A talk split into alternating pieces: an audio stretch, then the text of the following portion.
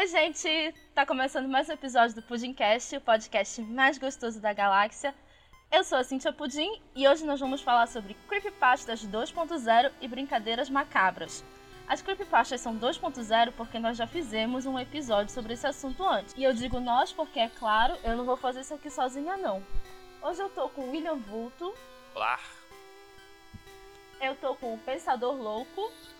Hello. E eu tô com Yuri Brawley, também conhecido como Monge. Suprabá, povo! Esse é o segundo episódio do nosso arco Medo. Só deu play se for corajoso. Creepypastas. Quem já ouviu o Puzincast, nosso primeiro episódio falou sobre isso. Quem não ouviu, eu vou explicar mais ou menos o que é. Creepypasta é uma lenda urbana de internet, digamos assim. Antigamente, lá pelos anos 90, 2000, as lendas urbanas corriam no boca a boca, né? Com o advento da internet, agora elas correm nos dedos. E com o tempo foram se popularizando, foram aparecendo novas creepypastas, existem sites especializados nisso. Muitas creepypastas a gente lê e diz, cara, isso não é possível. Mas tem umas creepypastas muito boas que deixam a gente com aquela pulguinha atrás da orelha, né? Vocês três, vocês gostam de creepypastas? É, na verdade, por ser um, um, cidadão de idade mais avançada, o que vocês chamam de creepypasta eu chamo de causo de vovó, sabe? É apenas a transposição para a internet daquelas histórias estranhíssimas que as vós contavam para aterrorizar e dar bexiga frouxa no, no, nos netos, né? Bom, tem, tem creepypastas e creepypastas, né, cara? É... Tem umas que são bem feitas, tem umas que tem uma história bacana, assim, se baseia em algo real e cria, cria uma expectativa. Mas quando você cria alguns sites, algumas paradas pra armazenar e colecionar esses negócios, você começa a aparecer umas bem bosta também, né? É, o que você tá dizendo basicamente é que existem bons ou maus escritores de creepypastas, é isso, né? Sim, como tudo. Falei o óbvio aqui. É, né? Começou que o argumento do Vulto foi: existem creepypastas e creepypastas, né? Falou tudo. É, existe a creepypasta que é uma creepypasta e tem aqui a também. Não, mas o, o que o Vulto quis dizer não é isso, é que existem as creepypastas bem escritas aquelas que vão te dar a pulga atrás da orelha, vão te fazer olhando por cima do ombro para ver se não tem ninguém olhando junto contigo. Tipo agora. Que seria muito estranho, tipo agora, exatamente, quando você deveria estar sozinho no escuro ouvindo um podcast e de repente você sente aquele bafo na nuca e você não está nem num motel, nem num, num ritual satânico, então você deveria estar sozinho e você fica com aquela, aquele arrepio na espinha de ver. São as creepypastas realmente bem escritas com cuidado de passar isso. E tem aquelas que falam. Ah, eu saí do elevador, tropecei, caí de cara no chão, quando eu, levantei, quando eu levantei tinha o diabo na minha frente. Que você fala e. Porra, velho. Isso não é uma creepypasta, isso é segunda-feira na cachaça. É, mas isso aí a gente também adentra em, teoricamente em tudo quanto é lugar. Tem filmes de terror que são bons, tem filmes de terror que são ruins, tem livros bons, livros ruins, vai permeando a vida. Exato.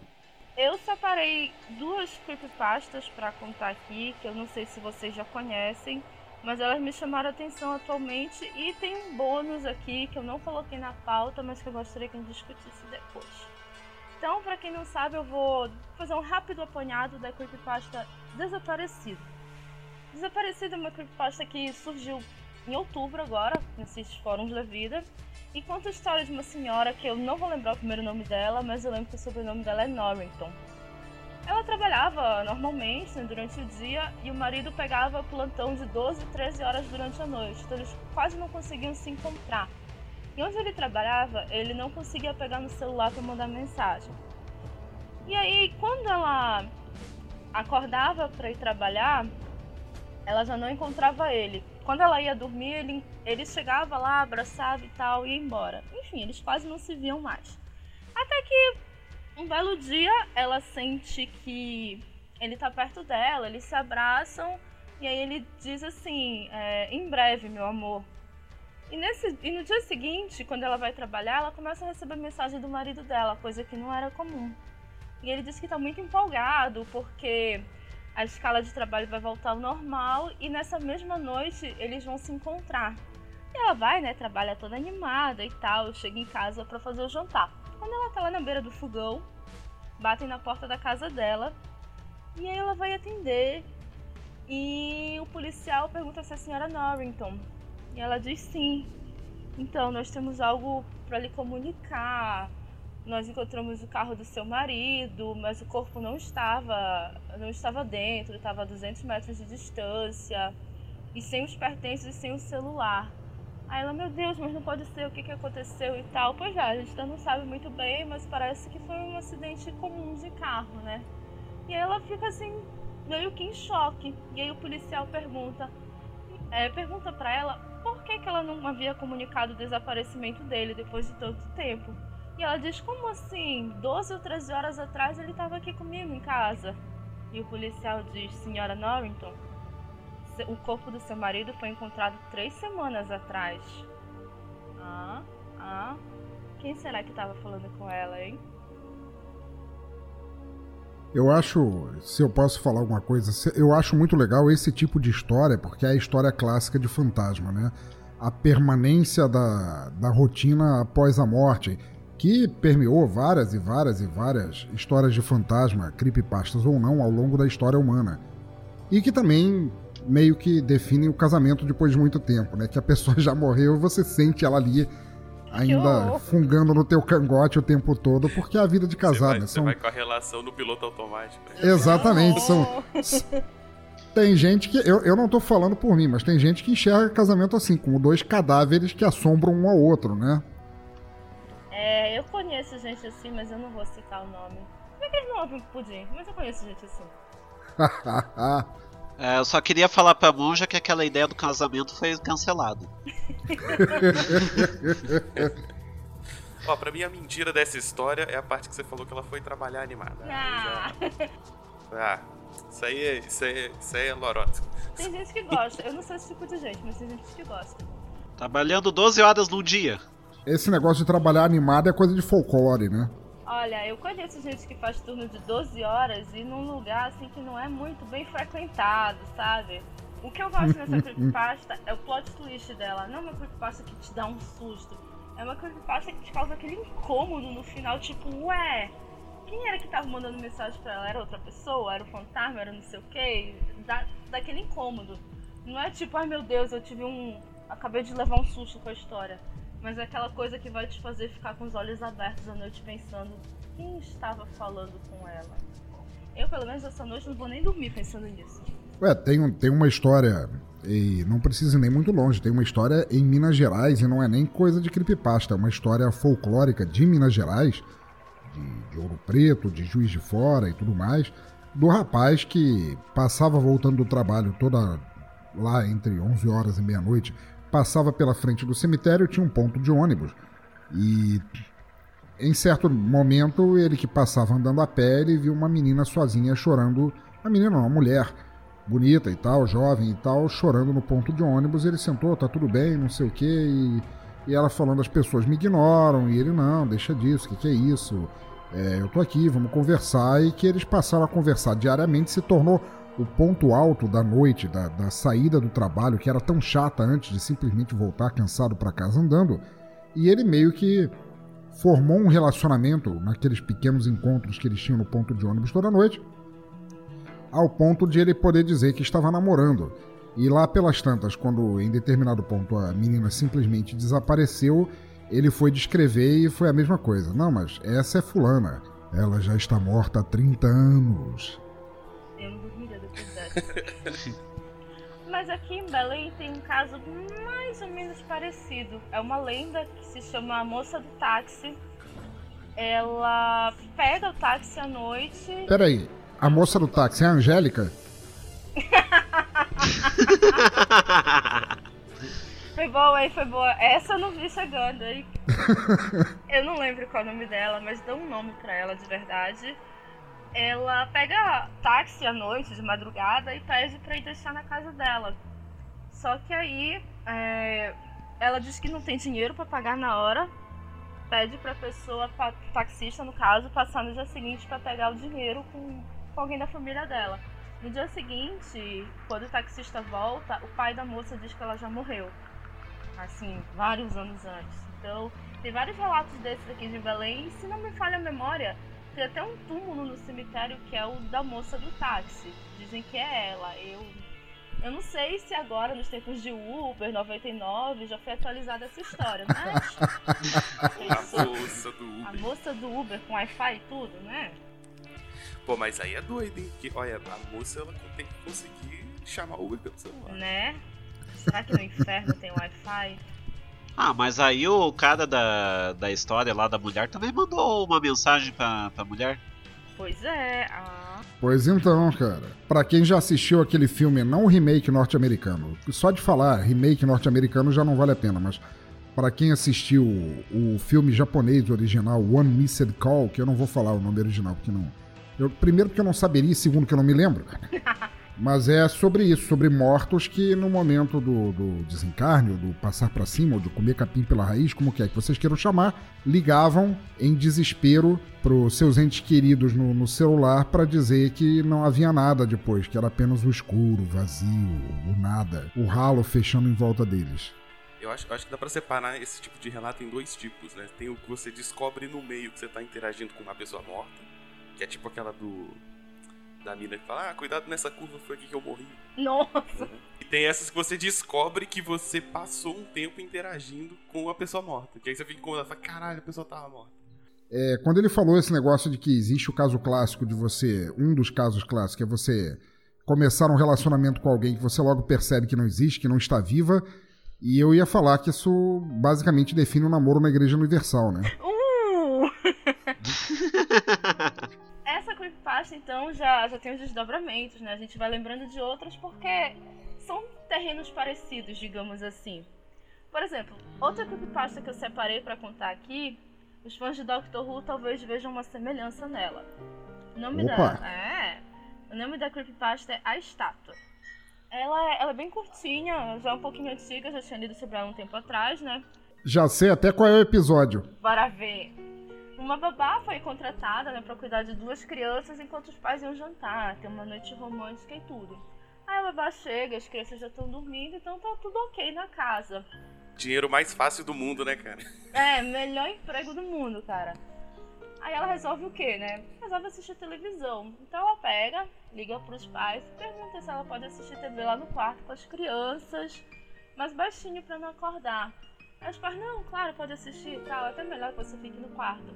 Só que ela faz um pedido estranho. Ela diz assim: Mas eu posso cobrir com um lençol ou uma toalha essa estátua de anjo que tem no quarto porque ela tá me perturbando um pouco. E aí um minuto de silêncio na linha e o pai responde: Pegue as crianças e saia de casa agora. Nós estamos ligando para a polícia. Nós não temos nenhuma estátua de anjo em casa. Olha. Cinco minutos depois, a polícia chega na casa, encontra os três corpos já sem vida nenhum sinal de arrombamento na casa e nenhuma estátua. Sensacional. Essa eu já acho as ruins, assim. Essa eu já acho. Né? Essa já dá aquele, já dá aquele friozinho na coluna, né? Primeiro, não, primeiro que ela é repetida porque eu já ouvi ela com um palhaço. Em uma estátua de anjo, era, era um boneco de palhaço de tamanho real. Assim, que aí alguém percebeu que não fazia o menor sentido. E aí escreveram a porra da história, né? É, aprimorada do palhaço, então. Ou alguém assistiu o episódio Blink de Doctor Who e resolveu transpor. E aí pegou os Weeping Angels, né? Ou Anjos Lamentadores Isso. do Doctor Who, que quando você olha para eles, eles têm aquela aparência angelical, né? Do anjo que tá lamentando pela morte e tal.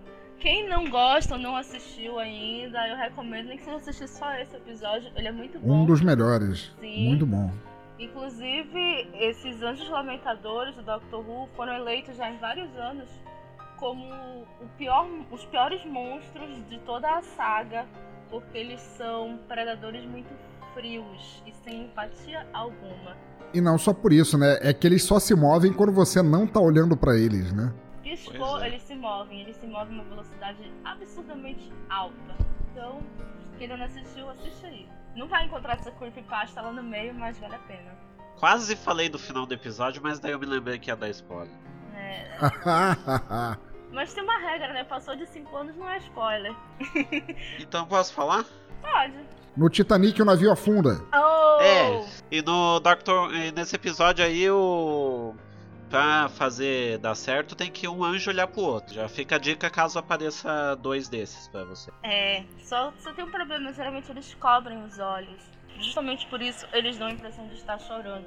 Na verdade, eles estão se escondendo de outros anjos. Ô, ô Cíntia, eu posso falar, não é uma creepypasta, porque na verdade aconteceu comigo, mas eu poderia facilmente escrevê-la como uma creepypasta. Olha só. Posso? Claro, vontade. Porque isso aconteceu comigo. Não apenas aconteceu comigo, aconteceu com várias crianças que estudavam no mesmo colégio que eu. E não tem a ver com a loura do banheiro, que já é um bônus em se tratando de histórias de colégio. Não, não tem a ver com o zelador abusador, não, né? Também não. Que bom por isso também. Quando eu. O, o, meu primeiro grau, na época se chamava de primeiro grau, na verdade, na época nem se chamava de primeiro grau, acho que era ensino fundamentalista, depois ginásio e depois científico. Mas o meu primeiro grau lá no Rio de Janeiro foi no Instituto de Educação do Rio de Janeiro, que é uma ex-casa de, de Dom Pedro II. Então ela ocupava, era um castelete, por assim dizer, ocupava vários quarteirões. E era uma casa muito velha. O, o, o teto ficava quase 5 metros de altura do chão. Então as salas eram.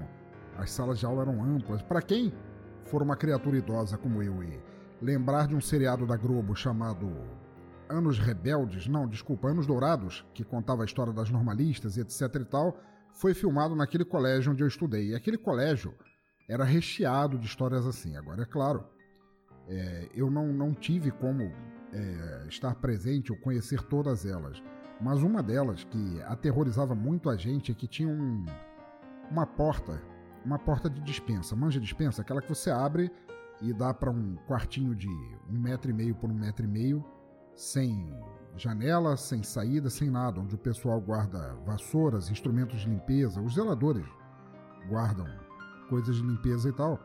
Mas, e, e talvez por causa disso, a porta normalmente estava fechada. A gente teve que ver alguém abrir para saber o que, que tinha dentro. Mas as crianças falavam e passavam umas para as outras em, em pré-creepypastas, porque não havia internet nessa época de quando você encostava o ouvido na fechadura, você ouvia criança chorando do outro lado e pedindo perdão. Era como se a porta chorasse e pedisse perdão e pedisse: me deixa sair daqui. Eu. Eu não tenho que estar aqui, eu já paguei o que eu tinha para pagar. Eu não tenho que estar aqui. A porta chorava no, no teu ouvido. Isso aí eu realmente presenciei e era uma coisa que assustava a gente muito na infância, porque todo mundo ia lá para ouvir, você encostava e você ouvia os soluços das crianças chorando assim, como se tivessem presas ali dentro daquele armarinho de um, me... de um metro e meio por um metro e meio. Era uma coisa bem terrível. Eu fiquei arrepiada agora ouvindo isso. Isso, isso realmente acontecia? Não, tipo, não é. Isso realmente aconteceu. Isso realmente aconteceu. Aconteceu comigo, eu fui testemunha disso. Você ouvia realmente um soluço ali. Não havia dentro da porra da, da dispensa, do armarinho, do, do armário de vassouras, que, que não podia ter outro nome não havia ralo, nem saída, nem entrada de ar, nem canalização, nem nada. Mas você encostava o ouvido na fechadura e a fechadura meio que suplicava para você.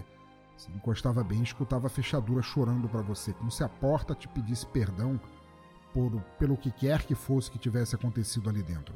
Era bem sinistro. Meu, sabe quantos anos eu ia estudar nesse colégio? Nenhum. Cafona pra caramba. Eu estou pensando justamente, não, tem, não é que tem criança dentro do armário, é que as crianças foram transformadas em porta. Pode ser. Talvez as crianças tenham morrido ali dentro do armário, passando por sabe Deus o quê. Aí eu não. A conclusão da história eu não posso dizer, eu posso apenas dizer o que acontecia, e infelizmente acontecia. Agora, a tal da loura do banheiro, nunca consegui encontrar. Tentei muito, porque eu era muito solitário quando criança e tal, mas o máximo que eu consegui foi a tia Sueli que era a zeladora que entrava para limpar às vezes quando eu tava no espelho olhando e tentando chamar a loura do banheiro, mas ela nunca, nunca apareceu. É, a loura do banheiro é, é antiga também, mas é. Eu não, sei, eu não lembro se eu cheguei a falar no, no episódio de Creepypastas, né, que foi o primeiro dessa nova temporada, que parece que a loura do banheiro viajava pelo encanamento, né, porque ela aparecia em todos os estados do Brasil, mas ninguém nunca via. Eu achava isso foda tipo, a galera falava assim, não, não sei o que, tem a loura do banheiro, ela morreu assim, assim, assado. Ah, é lá no banheiro do terceiro andar, não sei o que, mas tipo, em todos os lugares corria esse boato, mas ninguém via de verdade.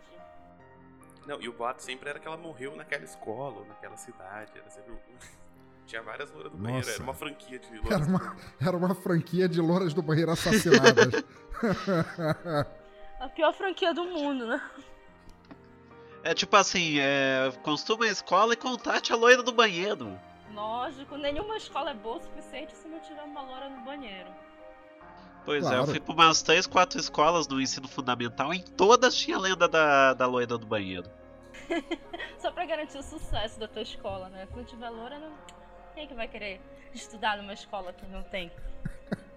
Oi, eu queria matricular meu filho na escola, mas é tudo muito bonito e tal, mas Morreu uma loura no banheiro? Não, então dá licença, vou procurar uma escola melhor. essa, aqui não, essa aqui não se qualifica. É, essa aqui, ela não tá boa o suficiente, ela tá mal assombrada. Ah! boa, hein? Eu quero uma escola bem assombrada. E a pessoa fica assim, ué? Sempre rola. Eu não sei se algum de vocês já assistiu do Mickey Suicida que é um vídeo que você encontra no YouTube também, que é um desenho do Mickey, do Mickey clássico lá, preto e branco, com, é, com os botões na, no cuecão vermelho etc e tal, o Mickey clássico como foi originalmente idealizado pelo Walt Disney, andando por um cenário todo cinza, distópico, desolado, etc, de cabeça baixa, andando até o ponto em que ele se mata, e que na verdade isso não seria Aí não é pelo vídeo em si, o vídeo é relativamente fácil de encontrar, mas pela história do cara que fez isso, que aquilo na verdade era a história do próprio cara que fez aquilo. Que a vida dele seria tão ruim que ele deixou pós-mortem um vídeo que simbolizava o que ele fazia e que ele se matou. E também houve na época em que o vídeo foi lançado, porque agora isso já é meio que, que passado, não foi uma creepypasta incentivada ou continuada com o tempo de que algumas pessoas se mataram de ver aquilo tomada justamente pelo, pelo senso de opressão que aquilo passava, que aquilo era, na verdade, um convite ao suicídio, o desvalor da vida e etc e tal. Tem alguma coisa a ver com a trilha sonora usada eu tô viajando também? Também tem a ver com a trilha tem, sonora é usada. Ah, eu Isso. lembro, eu lembro dessa história. Então, então esse é legal, esse é, é, maneiro porque o vídeo existe, né? O vídeo você consegue achar bem fácil até. Sim. É, e o vídeo já é creepy o suficiente, né? a parte bizarra. Não, até eu já ouvi falar que o, próprio Walt Disney tinha feito, mas tinha sido rejeitado. Aquela história do, do, do episódio rejeitado, né? E aí ninguém sabia muito bem porque que ele fez, porque ele já tinha depressão e não sei o que e tal. E que aí se você vê tudo, você fica deprimido e você se mata. É, e aí já começa a especulação, né? Mas o legal é que, por mais que a especulação seja muito louca e eu seja cético, não acredito em porra nenhuma, o vídeo tá lá, o vídeo é sinistro pra caralho e você. E alguém parou pra fazer aquela porra. É, pois é. é. É como o caso do The Drifter. Alguém conhece a história do The Drifter? Eu acho que não.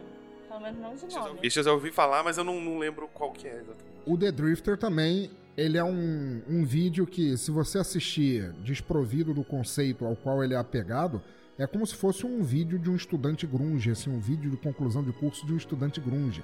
Ele é extremamente sujo, mostrando uma câmera passeando por um por um corredor co coberto de lixo, entulho e etc e tal, algum lugar abandonado, um corredor extremamente longo com uma música que parece uma prancha de isopor raspando em azulejos e, e no final de vídeo chegando até um, um corpo plástico de um bebê que, que pede para nascer ou alguma coisa assim. E é bem sinistro e, e que na verdade é como eu disse, você olha aquilo e pô, parece algum clipe do recusado do Nirvana ou alguma coisa assim, mas a, a história condizente com o vídeo dizia que, que era um, uma evocação do mal, que aquela criança plástica na verdade seria algum tipo de anticristo, algum tipo de demônio chamado a, ao mundo através daquilo e que aquilo seria na verdade uma filmagem factual que claramente você nota que não é, da mesma maneira que o vídeo do Mickey, que o pessoal que especulou que o Walt Disney teria feito isso, os prédios pelos quais o Mickey passa sequer existiam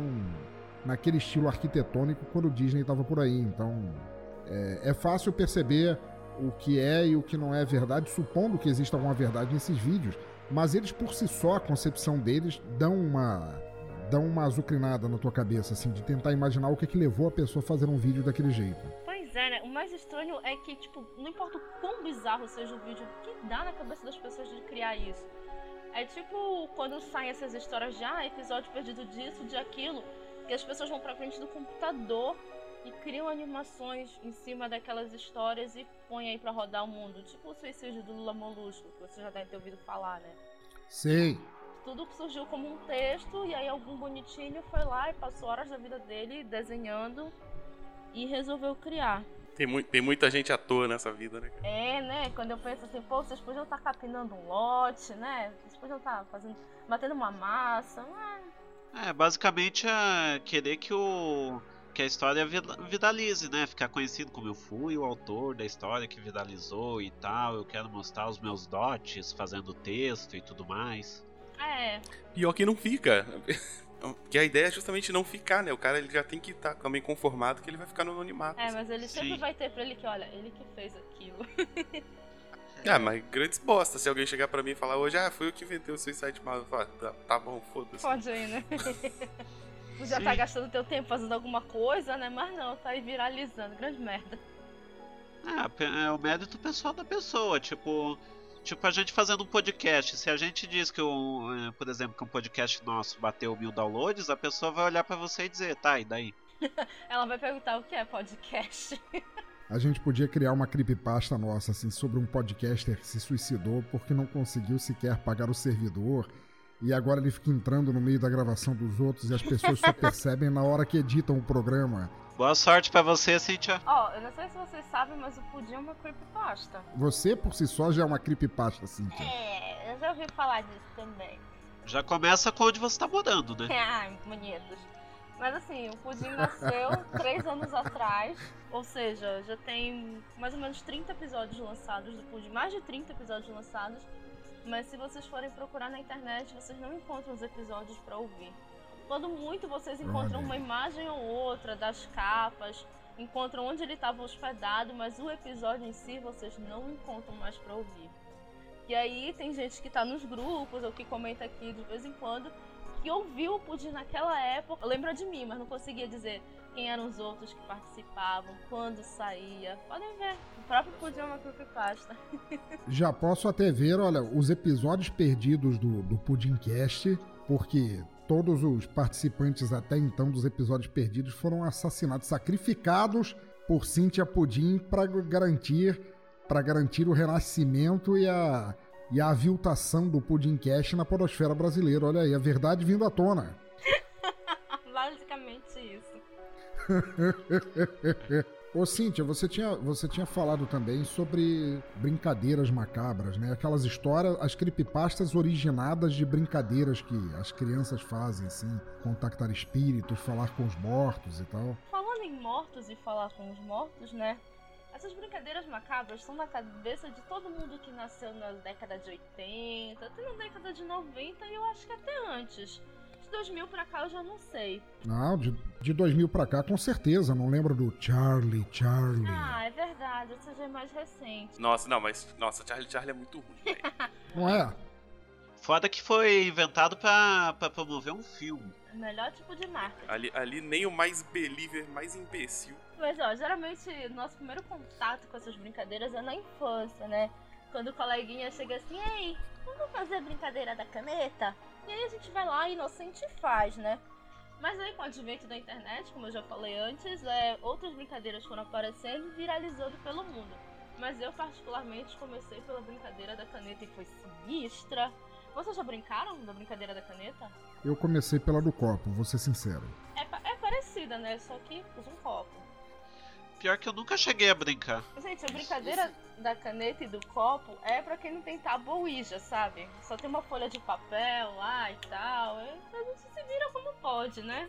É, é para contactar espírito pobre. É a tábua Ouija da série B, né? É, é, é a tábua Ouija made in Brasil. É, eu acho que todo mundo meio que sabe como é, né? Você pega uma folha de papel, aí faz todo o alfabeto, coloca números coloca, escreve adeus, sim, não. Junta os amiguinhos que também não tem mais nada para fazer. Pega todo mundo na caneta e começa a fazer perguntas até que o espírito vai lá e responde, né? É, é, o básico, né? Pode ser com a caneta, pode ser com um copo. Moeda, compasso, várias coisas fazem isso. Mas olha, eu vou contar uma experiência pessoal. Quando eu tinha lá meus 14 para 15 anos, eu juntei uns amiguinhos e a gente não tinha o que fazer, cara. Era, acho que era época de prova, então a gente saía mais cedo do colégio, e todo mundo se reunia e ia fazer lá a tal da brincadeira da caneta. E por três dias seguidos, nós fizemos essa brincadeira falando com o mesmo espírito. Beleza. Quando a gente viu que a parada tava ficando muito estranha, a gente disse, égua, bora parar de jogar isso, que tá ficando uma parada pesada mesmo. Três dias seguidos. Peraí, né? desculpa. Só, só um instantinho. Vocês perturbaram o mesmo espírito por três dias consecutivos e acharam que ele não ia engrossar com vocês no final da história, é isso? Nossa, se eu fosse o espírito tivesse que lidar com adolescente, três Cara, eu possuía fácil. Ah, eu também.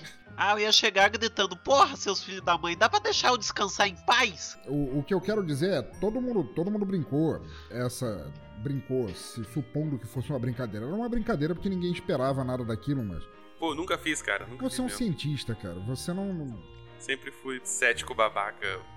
tá, nós dissemos assim, não, vamos parar de brincar e tal. Só que a dona da caneta resolveu guardar a caneta com ela. Beleza. Poucos dias depois, acho que na semana seguinte, nós fomos fazer uma prova. E uma das meninas que estava participando da brincadeira simplesmente estava sem caneta. E aí pedi emprestada. Aí a minha amiga disse: Olha, eu só tenho aquela caneta que a gente usou na brincadeira. Ah, Tá, tudo bem. Vocês não estão entendendo. Ela pegou na caneta, quando ela colocou pra escrever o nome dela na prova, a carga da caneta explodiu. Tipo, manchou ela todinha, manchou a, a, a prova, e a gente ficou olhando assim pra ela, cara, o que que aconteceu? Ela, não sei, explodiu. Como assim explodiu? Ela, não sei. Gente, pelo amor... Não, nunca mais eu vou brincar disso, nunca mais. Vai te lavar, tira esse negócio. Professora, cancela essa prova, por favor. Vai que suja a tua melhor roupa, né? Que terrível. A do uniforme, né? Eu não tô mais com espírito pra fazer essa prova, sabe? Eu tô sofrendo mentalmente aqui. Ainda bem que era brincadeira da caneta, né? Já Porra, fosse a cara. brincadeira da granada. Porra. Aí- Brincadeira da bomba atômica aí, não, sacanagem. Ah, isso aí no mínimo foi o espírito que ficou puto da vida pensar, ah, não, vão me chamar de novo. Depois de três dias. Ou então, porra, vocês não vão mais me chamar? Não, cara, muito bizarro. Tipo, se alguém tivesse me contado, eu não teria acreditado. Mas eu vivi isso. E essa lembrança tá muito vívida na minha cabeça. Eu, tipo, cara, é- tem coisas assim com as quais nós não devemos brincar. Pra todos os efeitos, eu sou ateia. Antes da brincadeira da caneta, eu já era ateia. Mas tem coisas assim que a gente não mexe, né? Porque vai que. Nunca se É aquele sabe, negócio, né? não acredito em bruxas, mas que elas existem, existem. É, tipo, eu não acredito em espíritos, mas que existem, existe, olha a brincadeira da caneta. Mas era o que eu tava falando, assim, essa- essas brincadeiras, a Ouija, a prancheta, usando o compasso, uma moeda que for, a caneta que você falou, isso é bem comum, é, acho que em praticamente qualquer país do mundo, até porque a cultura pop alavancou isso ao máximo que deu. Mas lá no Rio de Janeiro, quando eu, quando eu era moleque e tal, e é o que eu digo, né? O que fazer de uma infância que só tem livros e não tem internet para ocupar seu tempo, né? A gente tinha, e foi um, foi um colega nosso que passou, ele inclusive era chileno, ele era. A, a família dele tinha fugido da, da despoticidade, será que existe essa palavra do Pinochet? Da tirania do Pinochet? E tinha vindo pro Brasil e tal, e ele passou, que era uma brincadeira que você fazia para dar um telefonema para os mortos. Eita, já era tecnológico, Não, né? não é, não é desse jeito. Basicamente era assim: você tinha que fazer sozinho e você precisava de um, de um certo aparato, sabe? Que nem o Mr. Maker, que nem o Bigman, você tinha que construir seu próprio telefone. Eu já, eu já nem ia conseguir brincar disso daí. Nossa, eu já, já achei muito difícil já. Não, não, era uma parada extremamente. E, e a gente fazia e. Caralho, a gente se cagava profundamente de fazer isso, mas todos nós fizemos e uns mais, outros menos, deu certo com todos. Que era, você pegava uma, um copo de papel, uma caixa de sapatos, uma linha de costura, uma agulha e uma tesoura e um objeto da pessoa morta com a qual você quisesse falar. Que no caso, todos nós acabamos por usar parente porque a gente não ficava assim entrando na, na casa de amigos ou conhecidos mortos só pra roubar alguma coisa, né? Porque ficaria muito estranho. Mas Vou roubar a dentadura dessa é, velha. pois é. Mas basicamente o que, que você fazia? Você colocava, você escrevia, pegava uma folha de papel e escrevia uma carta do que você queria falar, ou que você queria perguntar, ou o que quer que fosse que você quisesse dizer para a pessoa que tivesse passado para o outro andar. Daí você colocava, é, prendia na linha o objeto dessa pessoa, você passava a linha com a agulha pelo copo, tirava a agulha, amarrava a ponta, fechava a, a, a carta colocava a carta dentro da caixa de sapatos, junto com o objeto da pessoa e deixava a linha fone, e o fone por fora. E aqui a parte realmente sinistra disso é que você tinha que fazer isso num lugar pequeno, dentro de um armário, dentro de uma cabine, qualquer lugar assim que você não fosse perturbado. Então você chegava ali, você lia para a pessoa a carta que você tinha falado para ela, você transmitia a mensagem falando no telefone, que nem aquele brinquedo de criança que são dois copos unidos por uma linha, uhum. E você passava aquilo. No final você fechava a caixa, deixando o fone para cima em cima e ia dormir. E todas as vezes que a gente fez isso, a gente acabou, de certa forma ou de outra, sonhando com a presença dessa pessoa. Caralho! No dia, no dia seguinte, a gente ia lá, e a não ser que regras dele não aconteceu comigo, do cara que passou esse garoto chileno que passou o negócio pra gente, é, se a caixa tivesse aberta ou o copo não estivesse na mesma posição, era para você imediatamente cortar o fio que ligava o objeto ao copo porque tinha dado bad na situação. Mas se não, você podia colocar o telefone, o, o bocal do copo de papel na orelha e o morto falava contigo. E aí, eu vou te ser sincero, era, eu devia ter uns 8, 9 anos de idade quando eu fiz isso, e o tempo vai passando, a memória não é mais a mesma. Mas pelo menos até os 10, 12 anos de idade, eu jurava que eu tinha tido uma resposta da minha avó, que tinha morrido alguns anos atrás. E era bem sinistro, porque ela falava em sussurros, assim, sabe?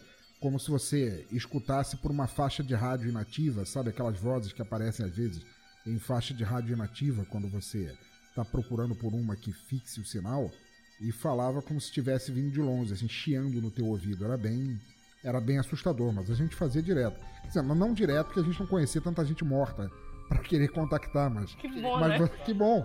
Mas você entende como é que é. E era uma brincadeira que a gente fazia no Rio de Janeiro uma brincadeira pra família toda, né? Foi ser discutida na mesa de, de, de, almoço, né? Cara, era coisa de criança. Como se você falasse, filhinha, o que, que você fez hoje? Não, eu fiz a brincadeira do copo e, e desceu o Lúcifer para dizer que tá me esperando. Porra. Cara, é, é tensa. Essa eu não conhecia até. Nunca tinha ouvido falar dessa e. Não sei, eu não faria. Eu sou. Eu sempre fui meio cagona, né? Cadê, cadê o ateísmo agora, Cíntia? Bota o ateísmo na frente e fala, eu vou fazer hoje. Não, tá doido, nem caixa de sapato eu tenho, mas nem sapato eu compro, né? Mas é aquele lance. Eu não mexo, né? Porque vai não, porque assim, ó, pensa, pensa assim, pensa assim, tem que ser pragmático. Se não der certo, eu vou ficar com cara de otário. Se der certo, não tem nada para falar com o morto, o morto é chato pra caralho. Não sei, se você conseguisse falar com, sei lá, o Stephen Hawking, já que você é cientista, você não ia querer saber Steve Hawking não falava quando eu tava vivo. Vai que ele tem uma maquininha melhor no além, cara. Uma cadeira de rodas que fala tua voz, sei lá, do Frank Sinatra. Mas também tem que ser muito específico, assim. Tipo assim, eu vou construir o negócio aqui vai vir quem eu quero. É muito você achar que você é muito foda na, na magia okay. que você aprendeu com um amigo de escola. Outra coisa que, que a gente fazia quando moleque, que, que era o, o portal do espelho. Isso aí, isso aí, se você prestar atenção, se você fizer com, com dedicação mesmo, isso funciona até hoje que é você sentar no escuro em frente a um espelho. Na verdade, é, isso é um, não, necessariamente um tipo de oráculo, mas que é, faz parte de. de eu, eu, sou praticante de magia do caos e isso faz parte de, de um tipo, não de oráculo assim, mas de um aconselhamento que você tem, que é você senta no escuro em frente ao espelho com uma vela acesa para ter aquela luz difusa baixa e você fica se encarando no espelho. Dependendo do quanto você não piscar ou não se mover, em determinado ponto a imagem do espelho muda e você pode começar a conversar com ela. Tua cara derrete, no lugar da tua cara aparece, deforma, não derrete, como se fosse vela derretida, mas a tua cara decai e no lugar dessa cara aparece um outro rosto qualquer com o qual você pode conversar através do espelho. E é bem interessante. Essa é pergunta quem que é mais bonito. Espelho, espelho meu. Esse é o, esse é o, é o ritual do espelho negro. Né? Uhum. Exatamente, ritual Dá. Dá pra fazer com café também, cara. Hum, vocês já fizeram isso? Eu não, mas eu sei que vou falar que dá pra fazer com café também. Já, já e deu certo comigo. Dá, dá pra fazer com café também. Mas tu ouves a pessoa respondendo? Sim, a pessoa tá do outro lado, como se fosse daqueles vidros de prisão em que fica um Caion lá. Eu acho que você devia tentar essa noite, Cíntia. Eu, eu sou um pouco neurada com espelhos, na verdade, eu já ouvi, falar, já ouvi umas histórias estranhas, assim, relacionadas a espelho, então tento me manter distante. Não, mas o, o espelho negro é você mesmo, cara. Você vai se encontrar com. Seria o teu inverso, basicamente, seria. É. A bem da verdade, eu. Tipo assim, aqui em casa eu tenho um espelho na sala e um no banheiro, né? Então, quando eu, quando eu vou no espelho, o espelho do banheiro é menor, fica mais alto. Quando eu me olho no espelho com pouca luz, eu dificilmente consigo me reconhecer no espelho. Mas acho que isso é um fenômeno comum às pessoas, né? Mas eu sempre tenho a impressão que quando eu olho no espelho com pouca luz, não sou eu que estou refletida nele. Isso acontece com vocês ou sou eu que sou paranoica? Acho que é só contigo. Ah, legal, beleza. Você é paranoica, desculpa. eu, eu sou um pouco neurada com espelhos, tanto é que eu não durmo com, com nada refletindo a minha imagem. Nenhum espelho virado para minha cama, eu não tenho espelhos virados para a porta de casa. Outras coisas, né? E tem um costume antigo, não sei se vocês já ouviram falar, que quando morre alguém na casa, tu tens que cobrir todos os espelhos. Sim, eu conheço essa. Não, para a pessoa não ficar presa, né? Uhum. Voltando às brincadeiras macabras, que outras brincadeiras vocês conhecem? Pensador eu sei que conhece milhões. É, algumas, né, mas... Tá, então eu vou contar uma que eu vi também na internet. Fiquei com vontade de tentar, mas fiquei com medo de levar uma multa. Porque é o seguinte: o jogo da direita e esquerda, por aquilo que pareça, não é um jogo político, não tem a ver com eleição. mas peraí, você falou de levar uma multa, é de carro isso? É, porque assim. Não, achei que fosse a pé. Achei que fosse de a pé. Pode ser a pé, mas mano, tu vais andar. O jogo consiste em se deslocar pela cidade, sempre alternando em curvas para a direita e para a esquerda. Começa, sai da tua casa, anda direita, esquerda, direita, esquerda, e assim tu vais. Então, segundo essas instruções que eu encontrei na internet, lá próximo da curva número 30, tu já vais começar a encontrar umas coisas bizarras, sabe? Parece que tu estás um pouco deslocado no tempo. E daí pra frente as coisas só pioram. Se eu não me engano, na curva 34, tu vais atravessar uma ponte e depois que tu atravessares nessa ponte, tu vais, tu vais entrar em outro mundo e tu não podes interagir com as pessoas que tu vais encontrar nesse outro mundo. Porque dizem que na verdade, essas pessoas que tu encontras são pessoas que entraram na brincadeira e não conseguiram mais encontrar o caminho de volta para casa ou que simplesmente enlouqueceram nessa passagem de um mundo para o outro e ficaram presas lá. Mas assim, tem uma creepypasta na internet que conta essa história. É uma creepypasta enorme, são 10 partes dela, mas ela é fantástica. Só que assim, como eu falei, né? Nessa de vai direita, vai pra esquerda, tu pode tomar uma multa aí do Detran e tal, e não vai ser legal. Se tu quiseres fazer a pé e tu tiveres fôlego para isso, boa sorte. Eu não consigo atravessar dois quarteirões sem colocar metade da minha língua para fora, né? Então... Nossa, eu, achava, eu jurava que era a pé. Isso parece. Não, primeiro que se eu fizesse isso e achasse uma ponte, eu já ia ficar muito surpreso, porque não tem ponte nenhuma aqui perto de casa. 30 curvas já, depois. Já deu errado. Vai saber. Não, impossível. Eu nunca tinha virado é... aqui, olha só, tem uma ponte. é. Caralho, tem uma ponte. Aqui só tem tobogãs. É... Mas isso, isso, me parece uma mistura de teoria da deriva com sete além, tá ligado? Sim, nem o que é isso. teoria da deriva é, tipo, era, era, um, era um movimento de arte da galera que queria criar um, um espaço de vivência com a cidade, assim. E era uma parada meio contra a cultura, assim, tá ligado? E aí. E aí um, um dos experimentos que essa galera fazia era a deriva. Que era você, é você se, tentar se perder na cidade, entende? Você ir para lugares que você não conhece e sair virando, sair. E aí você tem vários, vários experimentos, assim, tipo, ah, pegar um mapa de uma cidade e andar em outra cidade. É... Ou, ou, ou, escolher, ah, vou virar tanto direito. Por exemplo, esse, esse método, né? Virar direita e esquerda sem pensar muito, seria um jeito de você não ter controle, né? De pra onde você vai. Ou você ir andando toda vez que você chegar numa opção de virar direita e esquerda, você jogar uma moeda, por exemplo. É deixar a cidade te guiar, sacou? Tem um, episódio do Anticast sobre isso. Aqui em Belém é meio complicado. Umas semanas atrás eu fui lá no comércio comprar umas panelas, né? Eu entrei no quarteirão errado e quase perdi a vida, cara. Eu entrei no quarteirão que só tinha cracudo e tal, e eu achei meio bizarro. Passei correndo com minhas coisas e fiquei pensando, porra, a gente virando uma esquina errada e perde a vida aqui nessa cidade, né? Inclusive, prefeito, porra, bora cuidar do nosso comércio. É, pois é, esse, esse, movimento, é, esse movimento é europeu, né? Esse, é, mas é, é, muito doido. Ah, fazer isso na Europa. Gente... Oi? Você se lembrou de não interagir com eles? Quando eu vi um chegando perto, assim, principalmente que ele tava segurando um canivete, meu amigo, aí que eu lembrei mesmo. Não, isso tava uma creepypasta e tanto. Então, eu tava andando pelas ruas do Pará, e de repente eu vi uma bifurcação, sendo que uma dizia panelas e a outra morte certa. E eu não li certo na hora que eu passei. Pois é, mais né? ou menos assim, né? É, aqui tu, tu, dobra no lugar errado, já era pra ti. É. Então, você tem essa parada, essa parada da deriva, né? Que é de você se perder na cidade. E a parada de Sete Além é uma ideia, tipo assim. É, toda cidade tem uma outra cidade em paralelo, que é tipo uma cidade das pessoas excluídas, tá ligado? É tipo um mundo separado do nosso, mas que ao mesmo tempo existe no mesmo lugar, assim. Uh, tem, um, tem um mundo freak sobre isso. E, e, lembra bastante aquele livro Lugar Nenhum, do Neil Gaiman. Opa! Você tem a cidade embaixo da cidade. Isso. Então é essa coisa, assim, você... Então é aquilo. Essa creepypasta é como se fosse você faz a deriva, se perde e acaba caindo em Sete Além ou em Lugar Nenhum, por exemplo. Mas ela é legal, cara. É Não, é legal, cara. De você se perder na cidade, assim, é muito doido. Essa parada de se perder na cidade, ó, top. Recomendo. Inclusive sou aqui em Belém. Eu já li algumas histórias que falam de lugares assim que eu me lembre. A história mais antiga que eu vi relacionada a algo assim foi uma do Lovecraft, que deve ser o que? Lá dos anos 30 ou 40, que é Sonhos na Casa da Bruxa. Anos 20. Nos Sonhos da Casa da Bruxa, ele diz que existe um certo ângulo que tu podes cruzar de um universo para o outro. E ele descreve esse outro universo mas de lá pra cá eu notei que isso tem aparecido de vez em quando. Em histórias, em filmes, agora em pastas, né? O pasta não deixa de ser uma história, né? Só que mais do povão, digamos assim. Pelo que eu li na creepypasta, é absolutamente qualquer coisa que apareça, nem que seja uma vielazinha, tu dobras.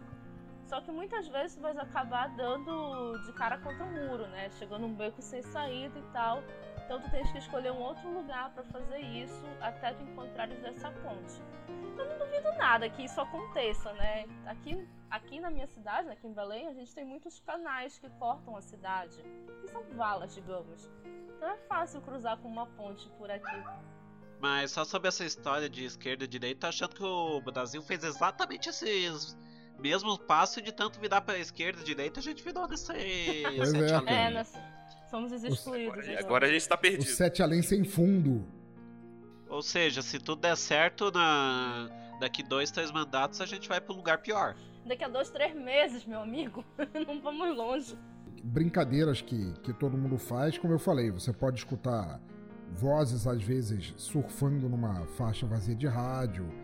Tem um, uma, uma variação do tema Ouija que na verdade é só baseada, é, é mais restritiva, né? ela é só baseada em perguntas de sim e não, que é uma vela, você acende uma vela, você chama um espírito para essa vela e você borrifa a chama da vela e o, a cera recém recém derretida com sal para não deixar o espírito fugir e você vai fazendo perguntas e a chama da vela apontando para um lado ou para o outro dá o sim ou não da resposta. Mas essa daí foi por pesquisa, eu nunca eu nunca tentei. Eu nunca tentei realmente. E tem um jogo que se faz, eu descobri essa também por, por acaso, dando uma pesquisada para ter o que falar dessas brincadeiras ma é, macabras aqui no, no Pudim Cash. Eu dei uma pesquisada e descobri que ela é muito, muito conhecida no Nordeste brasileira, que é a brincadeira da lanterna. Sabe? Até eu suponho em comunidades que não tenham muita estabilidade na rede, na rede elétrica, ou pelo menos foi o que eu li, que o pessoal pega aquelas lanternas, lanterna com um botão acende, apaga e tudo mais, aquela lanternona, e que eles desenroscam um pouco o bocal da lanterna até as pilhas ficarem bem fracas e a luz da lanterna ficar oscilando. E viram a lanterna para baixo numa folha de papel e que a lanterna daria duas ou duas piscadas para sim, duas, uma piscada para não, é, respondendo a perguntas também na invocação de um espírito. Mas como eu disse, essa eu nunca, nunca tentei. Isso é, é, felizmente a minha infância no Rio de Janeiro a gente tinha uma luz mais estável e não, não precisava brincar com isso. Pensador, você acha que para essas paradas precisa mesmo do espírito? Ou dá para fazer uma parada meio divinatória, tipo juramento do abismo? Assim? Ah, sim, não, com certeza. Isso aí é um oráculo simples, tal como o escrita aleatória, que é, que é um dos oráculos mais legais de você fazer usando tecnologia. Já ouviu, já ouviu falar nesse? Escrita aleatória já. A escrita aleatória é um oráculo que você faz, você fecha os olhos na frente de uma máquina, de um, de um teclado, e você sai digitando qualquer coisa com olhos fechados sem formar palavras inteiras. Mentalizando ou é, meditando sobre aquilo que você mais deseja saber ou aquilo que você mais procura respostas. E quando você achar que foi o suficiente, você abre os olhos e, e, você manda o corretor ortográfico alterar sozinho as palavras da mixórdia de letras que você escreveu.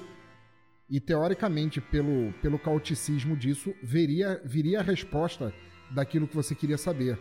E é um oráculo bem legal. Eu já ouvi falar com caneta de novo, que tu vai escrevendo, assim, tipo, tenta manter tua mente vazia e soltas a mão, assim, e aí vão aparecendo palavras. Eu confesso que eu já tentei, mas não deu muito certo comigo, não. Isso, isso na verdade, esse lance da caneta, é, que requeria muito papel, foi uma das primeiras formas de expressão mediúnica, de contato mediúnico, que houve ali lá nos primórdios do espiritismo pós-mesas dançantes.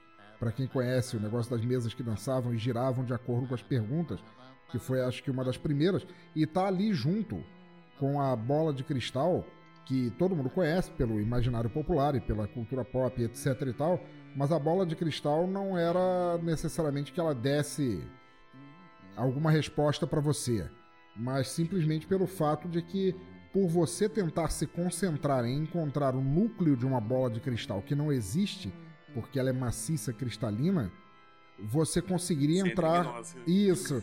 Você entra num, num, entraria num, estádio, num estado mental que te possibilitaria a, é, contactar outras esferas de existência.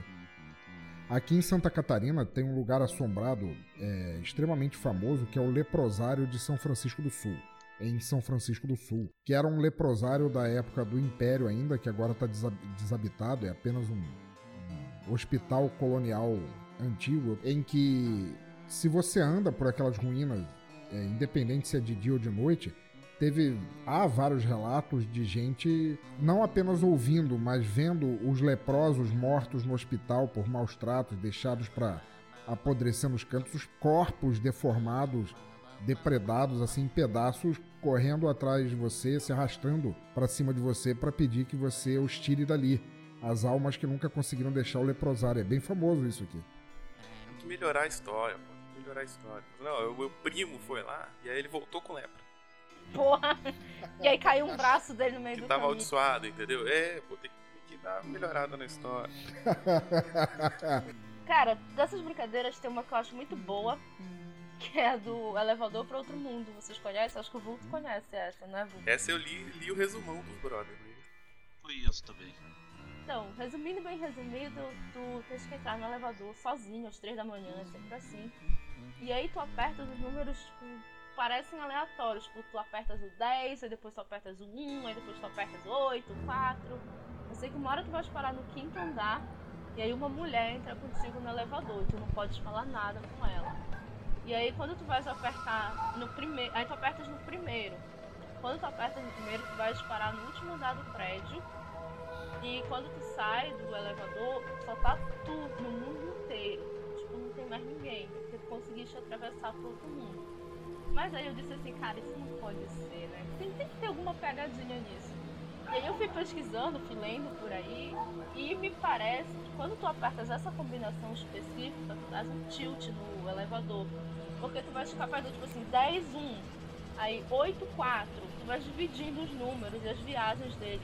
Aí 5, ao invés de tu ires pro 10, tu vais.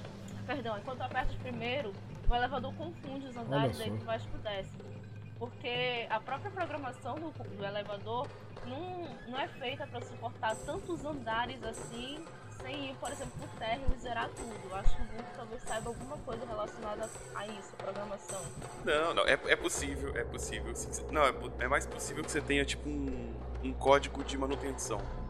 Ou seja, basicamente a mulher que aparece do, do teu lado é a síndica do prédio puta contigo. Porra, moleque, vai parar de apertar os botões. É, não, é tipo assim, imagina o seguinte, você é da empresa que dá manutenção no, no computador, no, no, sistema do elevador lá. Aí você sabe, porque você trabalha na empresa, uma série de, de números que você digita e ele vai entrar no modo de manutenção. Ah, entendi. Tipo aqueles macetes de você entrar em, em, em console da parada. Assim. É, aí de repente, nossa, tô imaginando que agora a história melhorou muito pra mim que alguém descobriu essa porra desse número e jogou como creepypasta pra pessoa ficar pucrindo. Quebrando elevadores por aí, né? E, pô, isso pode ser golpe, pode ser a, a empresa de manutenção dizendo, não, testa aí, depois chama a gente pra consertar o elevador. Nossa, e aí quebra, quebra, você digita, você vai, faz a, faz a sequência que tá na parada, o bagulho quebra às três da manhã, tá ligado? Você vai ficar cagado de medo. É maravilhoso, melhorou muito. Os caras são visionários, olha. Não, e, e, a creepypasta ela é tipo assim, não, aí você vai pra esse mundo aí. Mas você não pode falar com a mulher não, porque senão ela te mata, porque ela é o demônio, né? Aí depois tem, mas o que, que tem nesse mundo? Não sei, nunca fiz, mas eu conheço, conheço uma pessoa que já fez. Ela foi e voltou, né? Não sei como, mas foi e voltou. É. Mas ela voltou louca, sabe? Tipo assim, pra melhorar Ela voltou com o cabelo grisalho. É sempre assim, né? Ela volta com o cabelo grisalho, toda assustada. Sem voz, não lembro o que aconteceu, tudo foi muito estranho. Essa pessoa faz, testa lá, pá, depois ela volta e fala assim: não, é só um mundo lá, não, não tem ninguém mesmo no outro mundo, é mó bosta. Assim. Tem outra, outra creepypasta que rolou aí pelas internets esse ano. Eu acho que vocês ouviram falar, foi da Momo. Vocês ouviram falar? Sim. É, eu só ouvi o nome, mas não faço ideia do que seja. A Momo é uma creepypasta barra brincadeira que é o seguinte, tu adicionas um número específico, chamas ela no WhatsApp e aí meio que ela sabe toda a tua vida e ela te amaldiçoa. Eu já começo a pensar assim, pô, por que tu vais procurar uma entidade pra te amaldiçoar, né, cara? Tua vida tem que estar tá muito tediosa pra tu fazer isso. Mas o que que eu, o que que eu consegui catar dessa história toda? A imagem que é usada no WhatsApp relacionada a Momo, na verdade é uma escultura de um artista japonês que simboliza um espírito. Ai, deixa eu se eu lembro. De uma mulher que parece que morreu ao dar à luz. Então, essa mulher, ela vaga por aí pedindo ajuda pro filho dela que acabou de nascer. É, é uma história bem complicada. Mas, a, assim, a escultura não tem nada a ver com a história da Momo. Simplesmente alguém pegou, juntou as duas coisas e puf, legal. Só que o que, que aconteceu? No Brasil, tudo que é fake acaba virando real, né? Porque as pessoas começam a espalhar por aqui, por ali tal, é real. Duas crianças morreram, três foram sequestradas, e assim vai aumentando a história, né? Quem conta um conto aumenta um conto. Inclusive, o meu primo morreu brincando aí com a mão. Mas assim, na época que eu comecei a ver essas histórias, ah, porque ela é do Japão, ela é isso, ela é aquilo, eu conversei com um colega meu do Japão e perguntei, mano, tá saindo isso aí? Ele disse, olha, interessante, não saiu absolutamente nada sobre ela na mídia japonesa. Tinha saído sobre a família Kardashian, mas não saiu nada sobre a Momo. Aí eu, que bizarro. Aí eu fui pesquisando, pesquisando eu achei algumas outras coisas pela América Latina, mas nada, assim, muito, muito certo. E isso nos puxa para a história da baleia azul, né, que foi outra creepypasta que surgiu por aí, que era um joguinho, que as pessoas se matavam e tudo mais, e chega no Brasil, puf, vira verdade, né? Sim, Eu acho que o vulto tem um nome específico para isso, né? De tanta gente repetir aquilo, acaba se tornando verdade, não tem vulto? Tem, é retardo, não é? Porra! Mais ou menos assim. Não, não é, mas tem um nome para isso, que de tanta gente repetir, é, de tanta gente contar aquela mentira, ela se torna verdade. Muitas pessoas acabaram tomando para si essa brincadeira da baleia ou essa brincadeira da Momo e começaram a colocar outras pessoas em perigo. Então, por mais que fosse uma brincadeira que, sei lá, que fosse inocente, digamos assim, no começo, quando chegou no Brasil tomou uma proporção muito grande e acabou fazendo com que outras pessoas se machucassem. Ou pelo menos essas são as histórias que nós ouvimos, mas comprovadamente tem poucas coisas. Até hoje ainda sai alguma coisa assim Alguém se suicidou por causa do jogo da baleia azul. É, a mesma situação do Charlie Charlie, né? Que foi usado para definir um, um, marketing de um filme e acabou tomando proporções ridículas no Brasil, no qual dizia que gente morreu fazendo e etc e tal. Né? É, pra dar aquela veracidade, sabe? Tipo o primo do vulto que morreu brincando disso. Morreu, tá? Charlie Charlie. Eu tenho muitos primos e eles morrem muito fácil, aparentemente. Nossa, o pior dessa história da, pior dessa história da baleia azul é que ela chegou aqui eh, justamente junto com a série Third Reasons Why. Isso, exatamente. Que também abordava sobre suicídio. Aí pronto, é, brotou psicólogo da, de tudo quanto é lugar. É, na, é, alertando sobre os perigos do, disso. É, até na, na PUC, eu, eu tava é, fazendo jornalismo na época. É, e daí eles, é, eles tiraram os alunos da, da sala em uma aula só para ter uma palestra sobre telefone de prevenção ao suicídio, do porquê que a, que, a, que a série é perigosa, explicar sobre os perigos da baleia azul.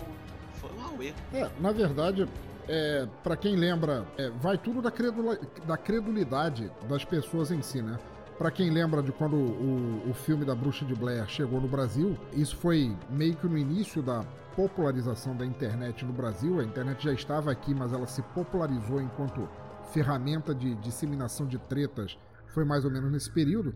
E tinha gente que ia no cinema, talvez porque filmes mockumentaries ou desse estilo não fossem conhecidos no mundo, no Brasil ou, ou coisa assim, Teve gente que foi no cinema e saiu acreditando que não apenas aquilo era real, mas que tinha ouvido gente falar que conhecia alguém que conhecia, que tinha ouvido falar que isso acontecia no Brasil também. É um, um tipo de, de comportamento de manada eletrônica do pessoal assim que não tem absolutamente porra nenhuma para fazer e fica alimentando é, e dando testemunho sobre coisa que não existe para causar a caraminhola na cabeça dos outros, né?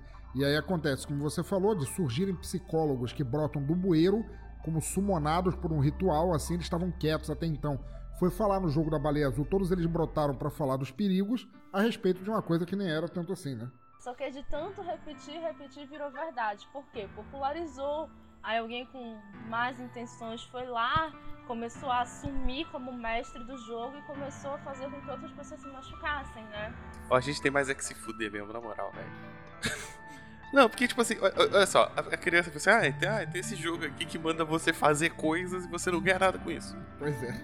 Aí as pessoas falam assim, ô, oh, legal, quero participar. Quem nunca, né? Teve, teve uma porra de um deputado federal, Brasil, não vou lembrar o nome dele agora de cabeça, porque, né, foda-se. Uh, deputado federal, que num, numa das suas falas na Câmara foi falar sobre. Não, é porque chegou para mim aqui, o, e aí meus assessores me alertaram, da chegada do planeta Nibiru. Nossa! então, então, é, é isso. É isso, cara. Brasileiro a gente tem, tem mais é que se fuder mesmo. Tem que Porra, ser estudado, tá, maluco. Tá fora. Isso não é. Isso é o elo perdido, cara. Essa história de, de jogo que pede pra pessoa fazer coisas sem ganhar nada, você acabou de escrever o podcast de novo. Oh. não, mas o podcast a gente, a gente faz não ganha nada, mas a gente não se fode diretamente. Diretamente. Fala por então. O da baleia azul era tipo assim: olha, você vai entrar num jogo, alguém vai mandar você cortar seu braço. É, é, pô, legal, quero jogar esse negócio. pra ver o que, que acontece. Nesse episódio nós conseguimos explorar algumas histórias, algumas creepypastas principalmente ensinar umas brincadeiras legais para os nossos ouvintes, né? Espero que eles tentem, pelo menos a maioria delas. E se sobreviverem, por favor, nos mandem comentários do que, que aconteceu durante e depois da brincadeira. Mandem comentários mesmo que não tenham sobrevivido, que aí é mais legal. Não, se vocês morrerem com a brincadeira, não precisa mandar comentário não. Eu posso ficar na curiosidade. Aliás, peraí, não façam isso não, que senão o Pudimcast vai perder acesso. Pois então. Pois é, paradoxal isso. Mas se alguém tiver curiosidade de tentar e depois quiser contar pra gente, boato de que a gente até vai ter uma live no futuro com, com oráculo e tal, coisa do monge, hein? Vamos ver. Então, pra quem já ouve o Pudim, esse é o nosso 15 episódio, então já deve estar acostumado com o nosso formato. Agora eu entro nos comentários mais legais que deixaram pra gente no site ou no nosso Facebook. Como nós temos convidados hoje, eu gostaria muito que eles fizessem as honras de os comentários, pode ser? Então, nós temos um comentário do Darley Santos no episódio passado e ele diz o seguinte: Eu tenho timidez exagerada, quase fobia, e tenho ansiedade, medo sem contexto, bastando um gatilho. Quando criança na escola, tinha medo de pedir para ir no banheiro que me custou certa vez uma caganeira homérica nas calças. Tá merda. Já, é. Já fui atacado por uma barata e por uma aranha, mas foram comportamentos anormais isolados. Fiquei com medo sim, mas enfrentei e pronto. Olha, Darley mostra quem veste as calças, cagadas ou não, mas ele mostrou quem veste as calças. Como é que você é atacado por uma barata, cara? Ah, você.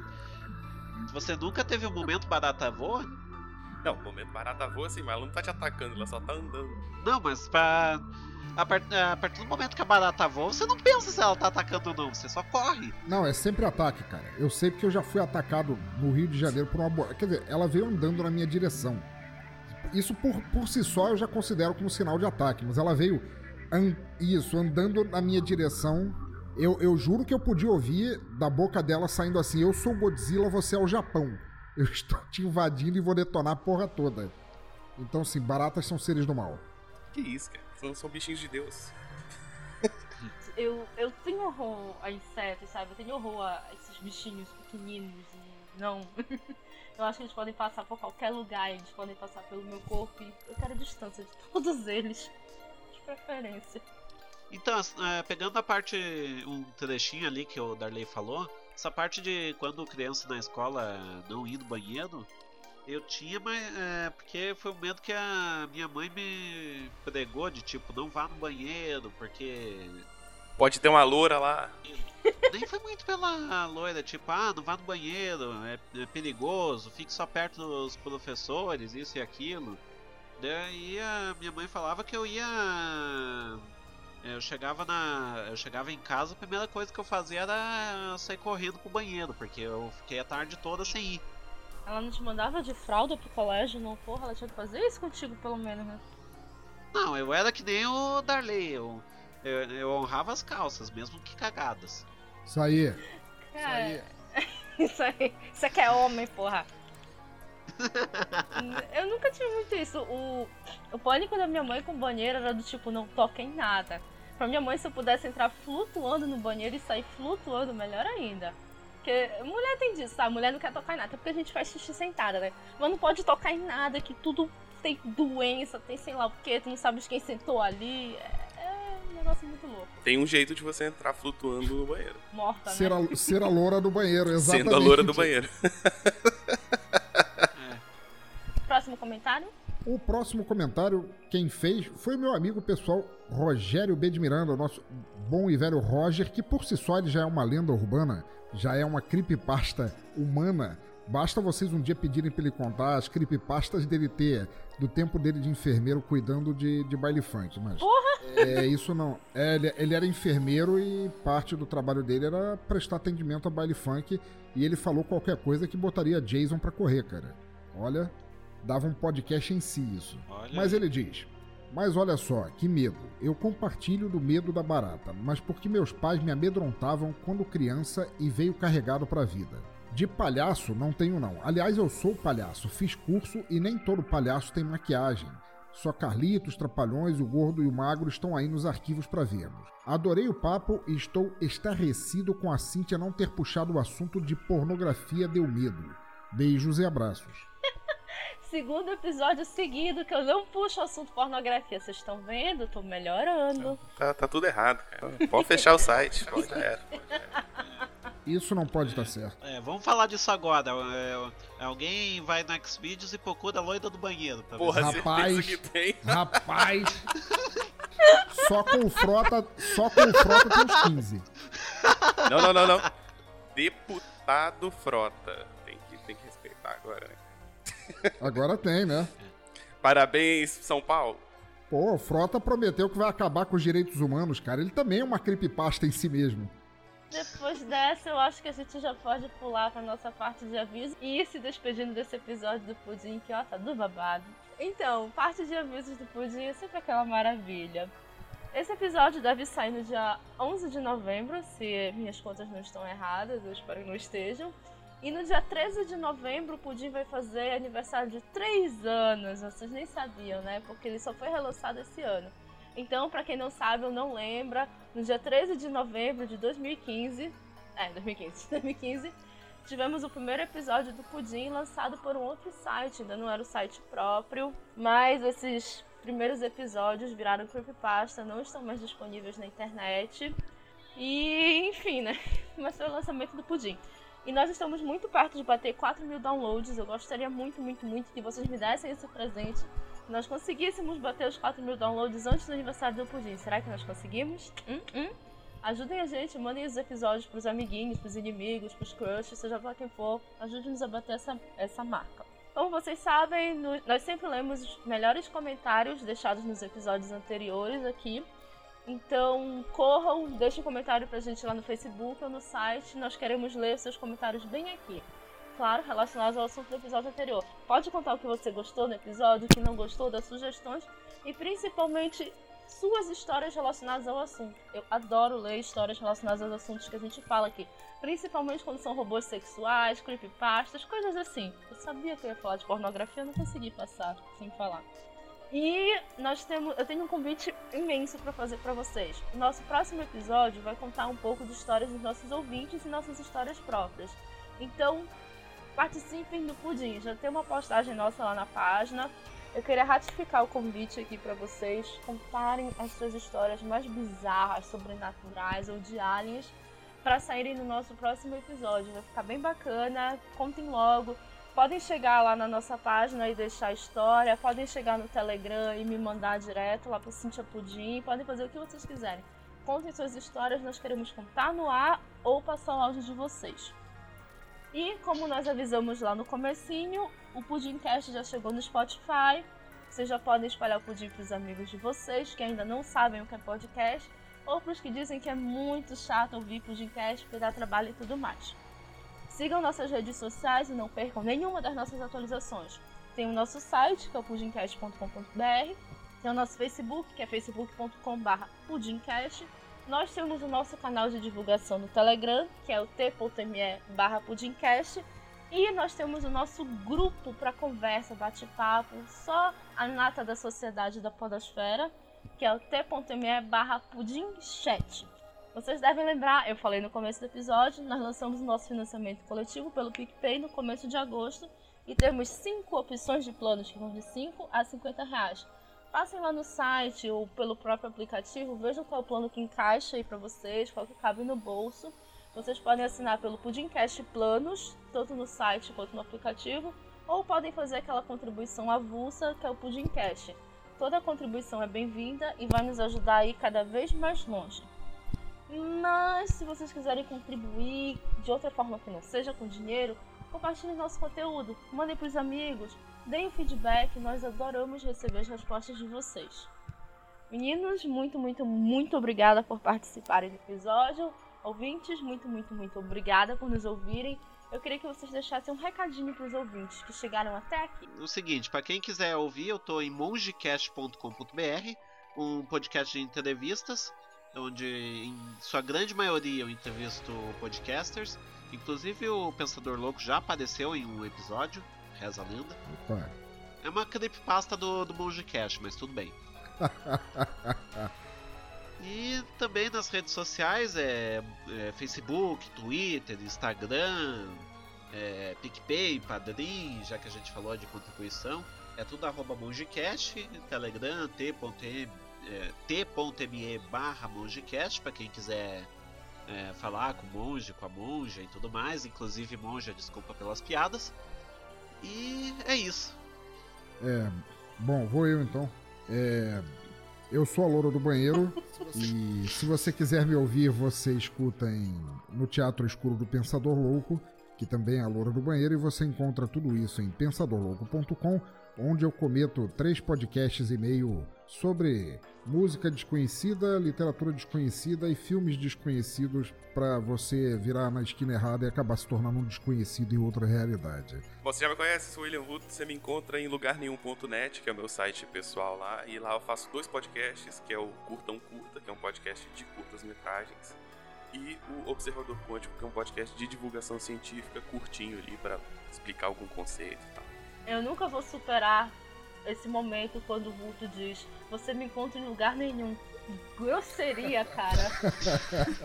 Fala, você não me encontra, eu te encontro. Ai!